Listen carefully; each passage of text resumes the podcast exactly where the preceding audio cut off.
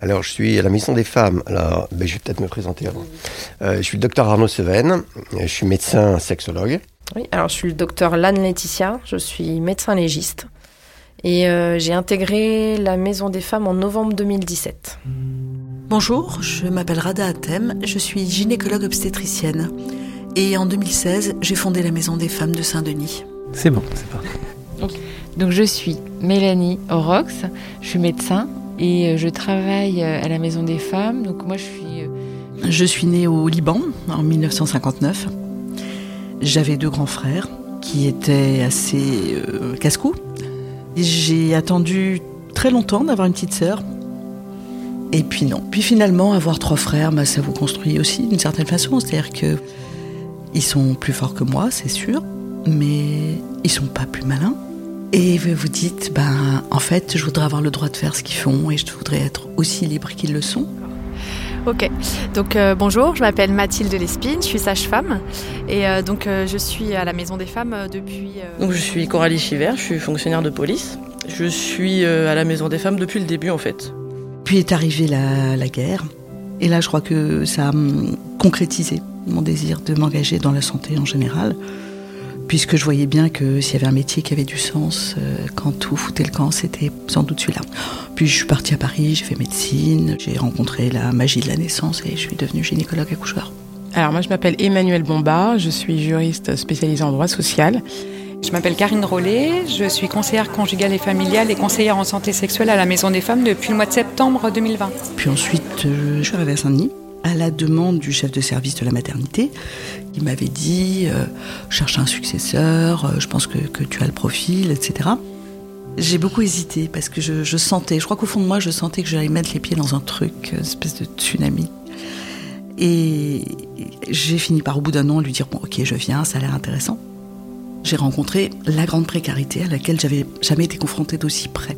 Alors moi, je suis Hélène Anissé, secrétaire médicale de formation. Il y a toute cette précarité, il y a toute cette euh, migration. Et puis ça a mis pour moi un peu plus en lumière les violences qui sont pas du tout liées qu'à la précarité, qu'à la migration, bien sûr, mais qui dans ce contexte-là deviennent encore plus flagrantes, encore plus dures. Ça m'a permis de comprendre que en fait, bah, comme toujours, hein, il y avait ce qu'on appelle nous des trous dans la raquette, c'est-à-dire des choses qui n'étaient pas bien prises en charge par le système de santé. C'est comme ça que cette idée de Maison des Femmes est née, mais c'était vraiment un- un- une lente maturation.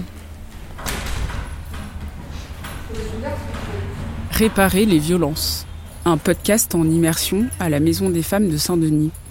Écrit par Jennifer Padjemi, réalisé et mis en musique par Théo Boulanger, produit par Hercule. Épisode 1. Bienvenue à la Maison des Femmes. La Maison des Femmes, bonjour. Excusez-moi, est-ce que vous pourriez parler un tout petit peu plus fort, s'il vous plaît? Je vous entends pas. Attendez, excusez-moi, si j'ai bien compris, vous avez dit rapport non consenti? D'accord. Dès lors où vous dites non consenti, euh, que ce soit votre époux ou non, c'est un viol. Euh, donc, après, je ne sais pas ce que vous voulez faire, vous, dans l'immédiat, et quels sont vos rapports avec votre mari dans la vie de tous les jours, s'il y a des violences conjugales, si, voilà. Bah, disons que nous, on suit les patientes dans le cadre des violences. C'est avant tout médical et psychologique. C'est sur rendez-vous. On a un médecin légiste qui vient euh, que les mercredis matins. Ouais, ouais, non, mais je, je comprends, hein, je comprends ce que vous voulez dire, madame. Vous ne quittez pas, je me renseigne tout de suite. hein. Ne quittez pas. Nous, c'est vrai que c'est, euh, on nous dit souvent, on nous dit qu'on est les premières personnes à qui les patientes ont, ont affaire en fait. On essaye au mieux de les rassurer parce que c'est vrai que quand elles viennent, c'est pas facile d'ouvrir la porte de la maison des femmes et de dire que je viens parce que mon mari me frappe, parce que j'ai été violée, parce que c'est vrai que c'est pas toujours évident. Donc nous, on essaie au maximum de les culpabiliser. Souvent, elles culpabilisent. En fait, on essaye un petit peu de les rassurer euh, pour qu'elles puissent justement euh, avancer dans leur démarche, comme la patiente qui est au téléphone là. On ne les laisse jamais sans rien en fait. Même si elles nous disent elles ne veulent pas, on leur dit c'est pas grave, dès que vous serez prête, revenez. Allô Oui, euh, ma chef euh, veut bien vous recevoir cet après-midi à 14h. C'est une gynécologue, euh, elle connaît très bien le sujet. Euh, je vais prendre. euh, alors attendez, il faut que je me mette. Il faut que je vous inscrive hein, sur le planning. Ça sera le docteur Atem qui va vous recevoir, madame. D'accord? Alors, votre nom? Notre spécificité, c'est que vous venez pour votre santé. D'accord. Votre date de naissance En fait, moi, ce que j'ai imaginé, c'est une prise en charge. Vous êtes systématiquement accueilli par une sage-femme ou un médecin. Et votre parcours est entièrement centré sur votre santé. Alors évidemment, comme toutes les difficultés que vous traversez altèrent votre santé, il était logique de continuer le parcours par une prise en charge sociale, juridique, euh, et maintenant, depuis deux ans, par la possibilité de porter plainte sur place. Donc je voulais faire un lieu de soins, mais qui ressemble pas à un hôpital, qui donne envie d'entrer, qui soit chaleureux, qui soit euh, gai, malgré toute la tristesse des sujets dont on s'occupe. Donc vous venez avec un papier d'identité, ce que vous avez comme couverture sociale.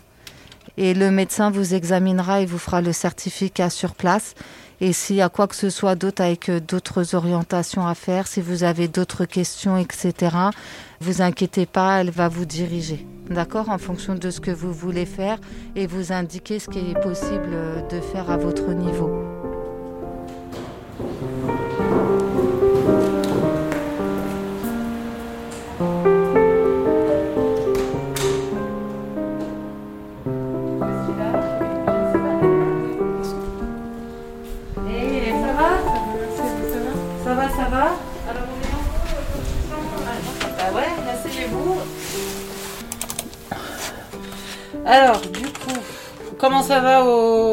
Centre d'hébergement Oui, ça va. Toujours sympa, la, la colocataire, tout va bien. Ce qui m'intéresse surtout, et j'ai lu la Pauline quand elle vous a eu au téléphone, là vous étiez pas super en forme. Ouais. Comme j'ai j'ai pas venu, ça, ça fait longtemps que j'ai pas, j'ai pas passé à la maison de femme, j'ai senti. Ah. C'est comme si je fais semblant je suis bien, mais à l'intérieur, ça marche pas. j'ai essayé de pas parler sur mon histoire, j'ai essayé de pas parler avec les amis, j'ai essayé, j'ai. Toujours ça marche pas, sincèrement ça marche pas. Après, il y aura des réponses que vous aurez jamais de toute façon. Il n'y a pas de réponse à euh, pourquoi ça m'est arrivé à moi. Peut-être vous aimeriez qu'on vous dise, bah, euh, vous aviez une faille, euh, vous étiez faible et du coup il en a profité. Bah voilà. Ouais, eh ça. ben, ça répond à votre question. Ça vous laisse dans ce truc de, toute façon, ouais, j'ai été conne, euh, je suis un peu, puisque c'est votre discours depuis le départ. Cette réponse, vous l'aurez pas. Votre problème, c'est que vous aviez une vie, vous avez fait des grandes études, vous aviez un super travail, vous étiez autonome dans votre pays, dans votre famille, et ce mec, il est venu tout casser. Il a enlevé tout. Il vous a enlevé votre vie, en fait. Il vous a enlevé. Après, ça, c'est c'est de ma faute. Vous n'y êtes pour rien. Vous n'avez pas signé votre propre arrêt de mort euh, vous-même. C'est pas vrai. Vous pouviez pas savoir. Et vous avez bien réagi. Exactement, je les connais en, en 2018. C'est un franco-algérien. Avant, en Algérie, j'étais enseignante.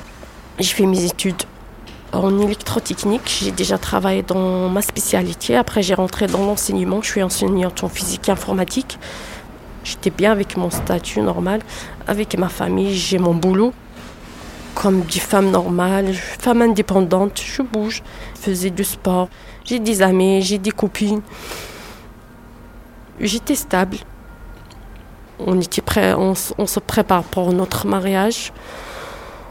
Tout est bien, il était bien avec moi, moi aussi j'étais bien avec lui et tout. Juste après le mariage, c'est une autre histoire. Le mari m'a interdit de travailler. Ça, il a commencé avec ça.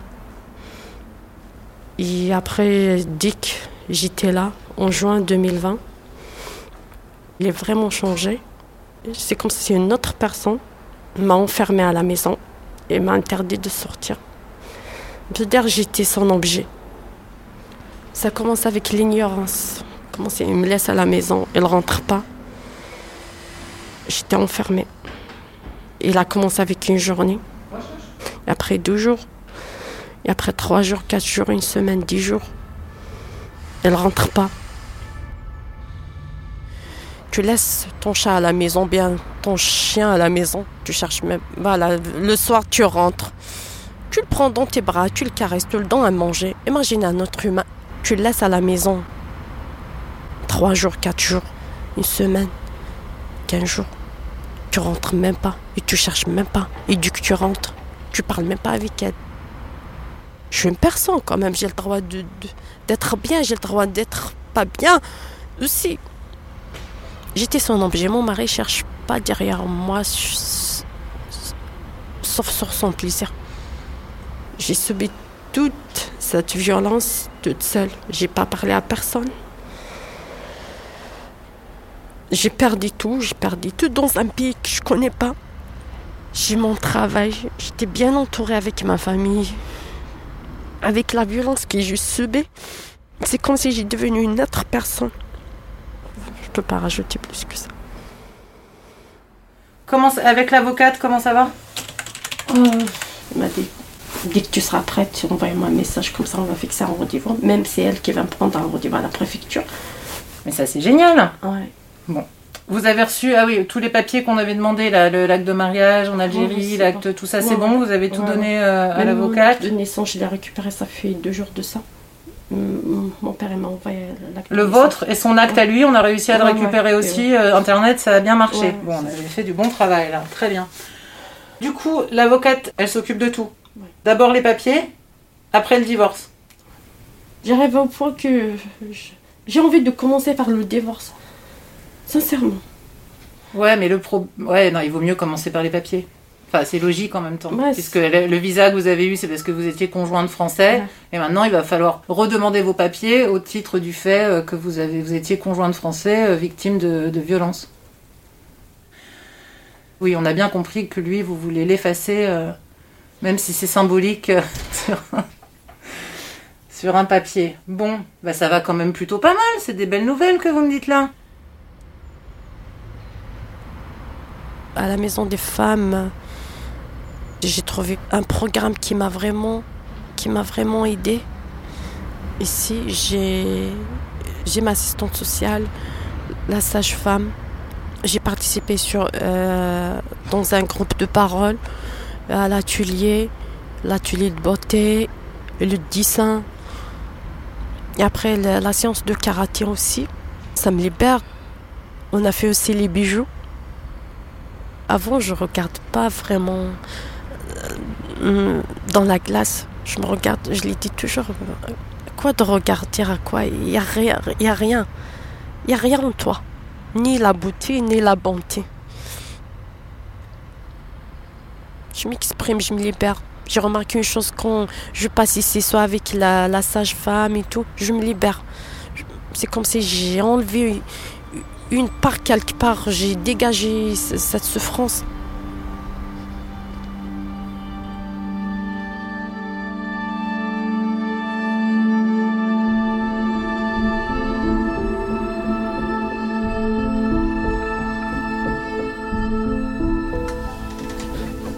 Je crois que j'ai pleuré ce jour-là, en fait, ça m'arrive rarement. Hein. Mais euh, elle m'a dit, vous vous rendez pas compte, je suis sortie d'ici, mais vous m'avez redonné mais un espoir. Euh. J'ai appelé une copine, je lui ai dit, mais il y a vraiment, j'ai rencontré une femme géniale, elle s'appelle Séverine. Et en fait, ça m'a trop touchée, parce que elle, c'est pareil, je la vois tous les mois, mais maintenant tout est mis en place. Là, on attend que la procédure de divorce soit lancée. Tant qu'elle n'a pas ses papiers, on va pas pouvoir réenclencher de nouvelles choses, elle et moi. Mais ben, on se voit quand même. Des fois, il y en a qui disent, même si je leur dis, bah là, je vais pas pouvoir faire grand chose, non, mais vous vous rendez pas compte, vous m'avez écouté. Surtout en premier accueil, vous m'avez écouté. Mais ça, en fait, on m'a jamais écouté comme ça. Elle m'a vraiment marqué, oui, puis elle me, marque toujours. Elle, j'ai qu'une hâte, c'est que c'est, elle finisse par avoir son titre de séjour, qu'elle dégote euh, un travail qui lui plaise, qu'elle refasse des formations, et je pense que sa vie sera,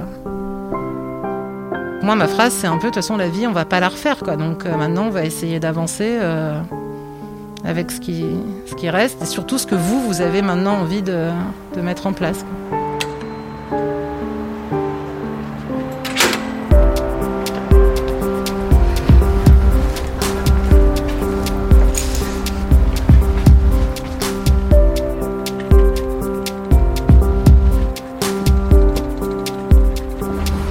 Concept Maison des Femmes, c'est que on est dans un hôpital parce que nous sommes des soignants et que nous avons besoin de nos collègues, nous avons besoin de tout ce que l'hôpital peut offrir, le laboratoire, l'imagerie, les urgences, l'hospitalisation, le bloc opératoire, mais on veut quand même être à côté. Donc la solution c'était ouvert sur la rue, donc euh, on rentre chez nous direct, mais nous, les soignants, on a le, passage magique. Et on est dans l'hôpital. C'est l'hôpital de Saint-Denis. Saint-Denis est caractérisé par euh, une population souvent précaire. On a le, taux le plus fort de pauvreté euh, en dehors des dom-toms. Et euh, c'est évidemment, ça, ça impacte la vie des gens. Je me souviens qu'un de mes premiers étonnements, en arrivant à la maternité, on, pose toujours des questions aux gens, d'où vous venez, quel est votre métier, etc. Et 9 fois sur 10, les gens me répondaient, je ne travaille pas. Et votre mari non plus. Vraiment, je me souviens, mon premier choc, c'était, mais comment ils font? De quoi ils vivent? Et donc à la Maison des Femmes, on retrouve cette patientèle, bien sûr. Mais comme nous ne sommes pas euh, uniquement dédiés à la ville de Saint-Denis, ni même à la Seine-Saint-Denis, nous avons aussi des patientes qui viennent d'ailleurs. Et nous avons des patientes qui, comme cette offre de soins est relativement unique, qui viennent même de quartiers euh, très chics de Paris, avec des catégories socioprofessionnelles très diversifiées. Et c'est bien parce que on n'est pas non plus la maison des pauvres, on n'est pas la maison des migrants, on est vraiment la maison de la santé et de la violence. Et ça, ça concerne toutes les femmes.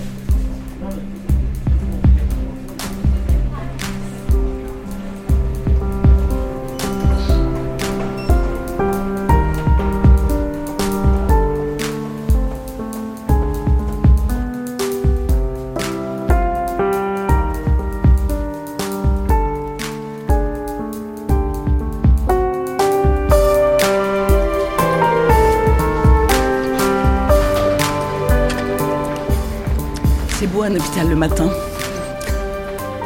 Parce que je trouve qu'il y a une lumière. J'aime beaucoup ces couloirs. Je trouve que c'est le plus bel endroit.